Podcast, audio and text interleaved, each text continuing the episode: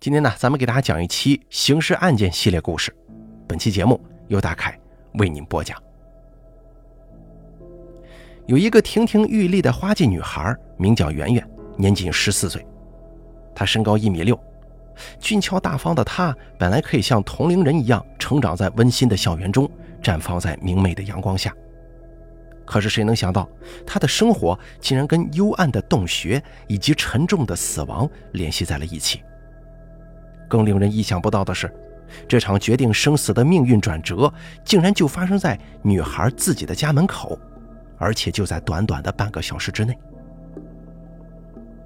出事的那个冬天早上，一如既往的平静。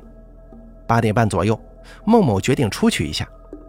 对于即将降临的厄运，这位年轻的妈妈并没有任何预感。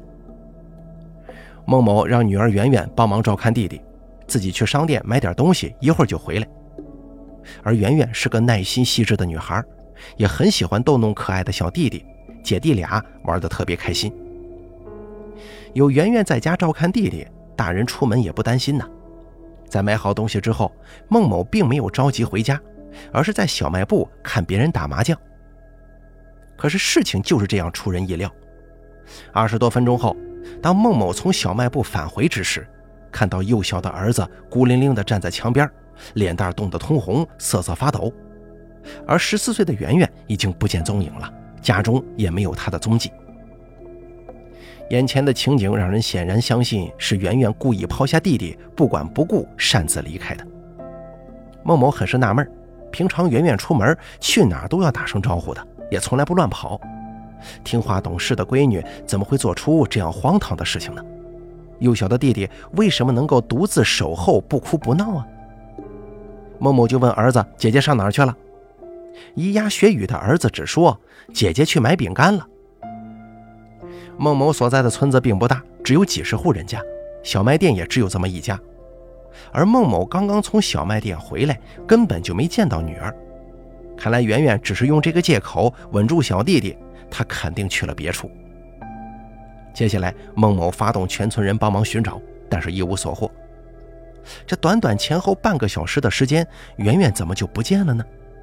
难道说圆圆离开村庄去了外地吗？当时正值东北地区的严寒时节，白天也是零下二十多度，这天寒地冻的，圆圆平常所穿的棉外套跟棉鞋还都留在家里呢。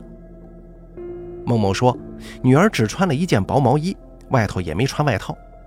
从着装来看，圆圆没有外出的打算。难道说圆圆是因为有急事儿忽然离开了吗？是什么样的急事儿让圆圆觉得非走不可呢？这个时候，一位姓黄的村民向走访的民警提供了一条重要线索。黄某说，他曾经看到有一辆收废旧电器的微型面包车在圆圆家门口停留过，吆喝着收电器。这辆不起眼的面包车是否跟圆圆的忽然失踪存在某种关联呢？圆圆所在的村庄非常闭塞，平常出车辆很少，于是警方就把面包车列为了重点嫌疑对象。警方推测，面包车主的吆喝可能引起了圆圆的好奇，也许正是圆圆的好奇让不法分子意识到有机可乘，用电脑之类的物品把小女孩骗上车之后拐跑了。村头监控显示。上午八点多钟，这辆没挂号牌的微型面包车从村口驶入。如果是这辆微型面包车拐走了圆圆，那么此时他又在哪里呢？办案民警通过走访调查，找到了面包车的车主。车主承认自己当天确实去过圆圆的村庄，但矢口否认作案，也没见到一位领着弟弟的女孩。可是警方并没有轻信车主的话，而是顺藤摸瓜继续追踪。通过走访调查，车主身边的人均反映，此人应该干不出这种丧尽天良的事儿啊。对于车主没有悬挂号码牌，警方依法对其进行了相应的处罚。而一时之间，寻找失踪女孩的行动再次中断了线索。赋予警方召开多次案情分析会，重新调整侦查方向，把侦查重点放在圆圆家前后左右的邻居方面。这是第二次走访村民黄某了。民警注意到，跟圆圆家一样，这个黄某家也坐落在村庄的最东侧，两家只隔着一条街。据了解，因为怕失火，不让把柴火拉到这个村子里面来，都堆放在村外的路边。每天上午九点左右，黄某总是要走到村头抱这个柴火，这已经成了延续多年的习惯了，很少有例外。而黄某躲躲闪闪的反常举动，让警方确信他一定知道更多的秘密，只是有所顾忌，不敢说出口罢了。如果唯一的知情者保持沉默，那么案件的调查就难以取得实质性的进展，而失踪女孩的下落就永远是一个无法破解的谜题。经过多方了解，警方选中了黄某的侄子作为突破口。在一次喝酒闲聊中，黄某终于向侄子透露了一个非常重要的信息。黄某在酒桌上无意中提到，女孩失踪当天，他抱着柴火往回走的时候，听见从张某家院子里传来了小女孩的哭喊声。那么，真的是有人在哭喊吗？黄某一时并不敢确定，因为他耳朵有点聋啊，耳鸣，还经常产生幻听。透过紧闭的铁门，黄某看见邻居张某一个人站在院子里。并没有任何女孩的身影，黄某就问张某：“谁在哭啊？”张某回答说：“我外甥女儿不听话，我收拾收拾她。”黄某这才确信自己没听错，并且他还觉得张某对孩子下手也太狠了呀。警方分析，这个哭喊声应该是小女孩受到强烈刺激的环境之下才能发出如此巨大的响声，让耳背的老黄都能听到。老黄心想，这是别人家管教孩子，很正常，不关我的事儿嘛。因此呢，就没放在心上，回家了。在圆圆失踪的档口，邻居张某家中竟然传出小女孩的高声哭喊，这个对于侦破案件来说是个极为重要的线索。警方推测，哭喊声应该是失踪的圆圆受到张某杀害或者侵害的时候所发出的声音。老黄看见张某的时候。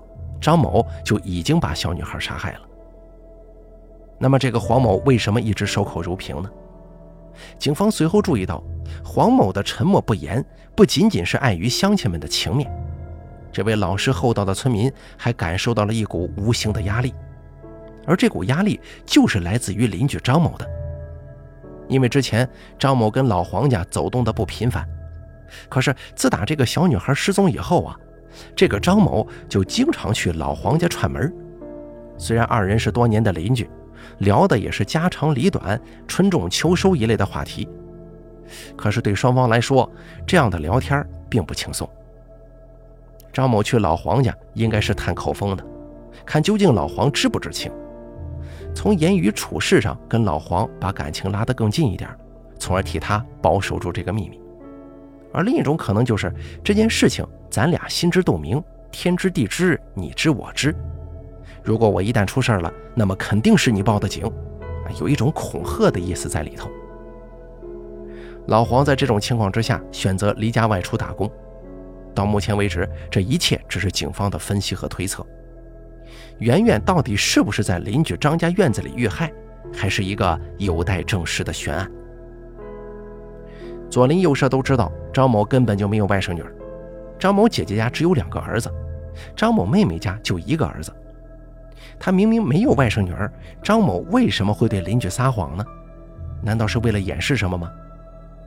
民警询问张某，张某解释说，是他的女儿不听话，他收拾收拾他女儿，打了他几下，他就哭了。张某还解释说，老黄耳朵背，他听错了，我说的不是外甥女儿，是女儿。据了解，张某家也有一个女儿，与失踪的圆圆同龄。然而，张某的妻子证实，圆圆失踪那天，他跟女儿并没有在家。圆圆失踪的第二天，娘俩就从娘家回来了。这也就是说，圆圆失踪当天，只有张某一个人在家。他说谎了，因此张某的嫌疑也就迅速上升了。至此，警方推测，张某刻意隐瞒发出哭喊声的女孩。很可能就是失踪的圆圆。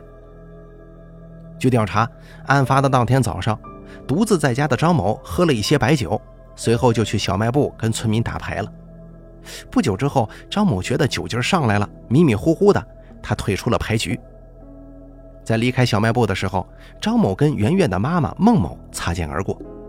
张某可能感觉孟某去小卖部了，家里应该就只剩下小女孩跟她的两岁的弟弟了。如果小女孩去他家，那么小女孩的母亲孟某肯定是不知情的。从作案条件来说，张某具备非常有利的作案条件。此时，圆圆正在按照妈妈的嘱咐精心看护弟弟。如果没有充足的理由，这个懂事的女孩绝对不会擅自离家，抛下弟弟不管的。年近四十的张某一定说出了让女孩信服的理由。一旦来到自己家里，张某就露出了下流无耻的本性。尽管是在光天化日之下，但是张某确信没有人发现他所做的一切。张某家位于村庄的东侧，毕竟靠边啊，从这里路过的人很少，平常跟亲戚朋友走动的也少，因此家里基本上不可能来人。警方推测，当善良纯洁的圆圆遭到张某的野蛮侵害的时候，肯定是既震惊又愤怒，他会激烈的反抗，并且本能的发出求救呼喊。为了隐瞒犯罪事实，张某极有可能会杀人灭口，然后把圆圆的尸体隐藏起来。那么他会藏到哪里呢？北方农村平原的冬季是一望无际的冰天雪地，因此张某把尸体往外移的可能性比较小。半个小时之内，他会怎么处理尸体呢？唯一的可能就是藏到仓库或者是柴火垛里。民警查看了张家所有隐蔽的房间，但都是一无所获。院子里的菜窖引起了大家的注意，因为北方菜窖都是在院子里或者是园子里挖的比较深，能够深达四五米。这种菜窖冬暖夏凉，利于存储过冬的蔬菜，夏天放东西进去也不会快速腐烂，同时也很利于藏匿一些东西。民警仔细检查了菜窖，并没有发现任何异常。张家有可能藏东西的地方都翻遍了，可是仍旧不见失踪女孩的踪影。正当民警们百思不得其解的时候，张某的妻子告诉民警，眼前这个菜窖是张某带他一起新挖的。这个让民警就觉得并不合理呀，因为挖菜窖费时费力，而且还是在不为人知的情况之下。原来的菜窖也在这个院子中，一直在正常使用。后来，张某忽然提起，他说必须把这个菜窖填平，因为这个菜窖正对着正房的大门，有点不吉利。你看，这么多年过去了，那个菜窖好好的都在使用着，为何他忽然之间就觉得不吉利了呢？经查实，张某填平旧菜窖、开挖新菜窖的时间是二零零九年的五月份，正是圆圆失踪后的第一个夏天。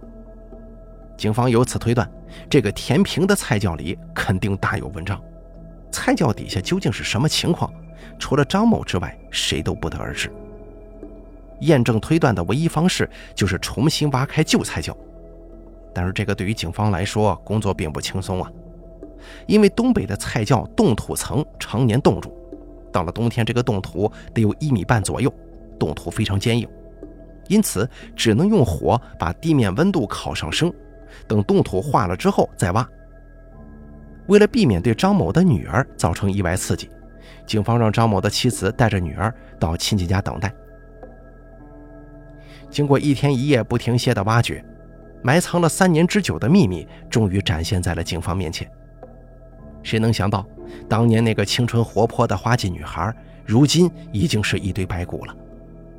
通过挖掘现场可以看出。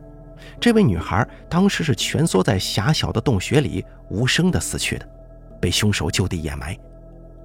而三年来，她的亲人们一直在不远处的地面上痛苦地寻找着她，绝望地呼唤着她。面对铁一般的事实，张某只好承认自己就是杀害圆圆的凶手。张某声称，案发当天他并没有诱骗圆圆，而是圆圆自己来到张家的。张某说，圆圆来他家找他女儿。他看圆圆长得挺俊俏，于是对圆圆实施了猥亵行为。圆圆见此情景，奋力地挣脱跑开了。更让张某紧张不安的是，圆圆一边逃跑，竟然还一边高声呼喊起来。张某的第一反应就是制止圆圆的呼喊，掩饰自己的不轨行为。可没想到，正好赶上邻居黄某抱着柴火经过自家大门。张某情急之下做出了一个丧心病狂的举动。在距离门口还有几米的时候，张某看到菜窖门开着，他就把小女孩给一下子推到了菜窖里。女孩绝望的呼叫果然惊动了黄某，他退回来询问张某。这口菜窖五米多深，女孩在毫无防备的情况之下被推了下去，后果不堪设想啊！冬天的地面又冷又硬，犹如石头一般。小女孩从高空坠落之后，张某并没有立即下轿救助，而是在菜窖口徘徊，生怕有人发现。一直拖到下午三点钟，张某觉得安全了，才下轿查看。而此时在跌落的时候身受重伤的圆圆，早已丧失了存活的机会。鼻孔、耳朵、眼睛、嘴角都已经出血了，没有一丁点气息了。张某就把尸体掩藏了起来。二零一二年十一月七号，吉林省舒兰市人民法院审理时，判决被告人张某犯故意杀人罪，判处死刑，剥夺政治权利终身；犯强奸罪，判处有期徒刑五年。二零一四年十月十三号，经最高人民法院复核。张某被依法执行死刑，为其可耻而野蛮的犯罪行为付出了应有的代价。凶手虽然受到了法律的惩处，可是一个年轻的生命却永远的消失了，无可挽回。痛定思痛，不论是担负监护职责的家长，还是涉世未深的未成年人，都应该注意防范身边可能会出现的危险。好了，咱们本期刑事案件节目。就给大家做到这儿了，感谢您的收听，咱们下期节目不见不散。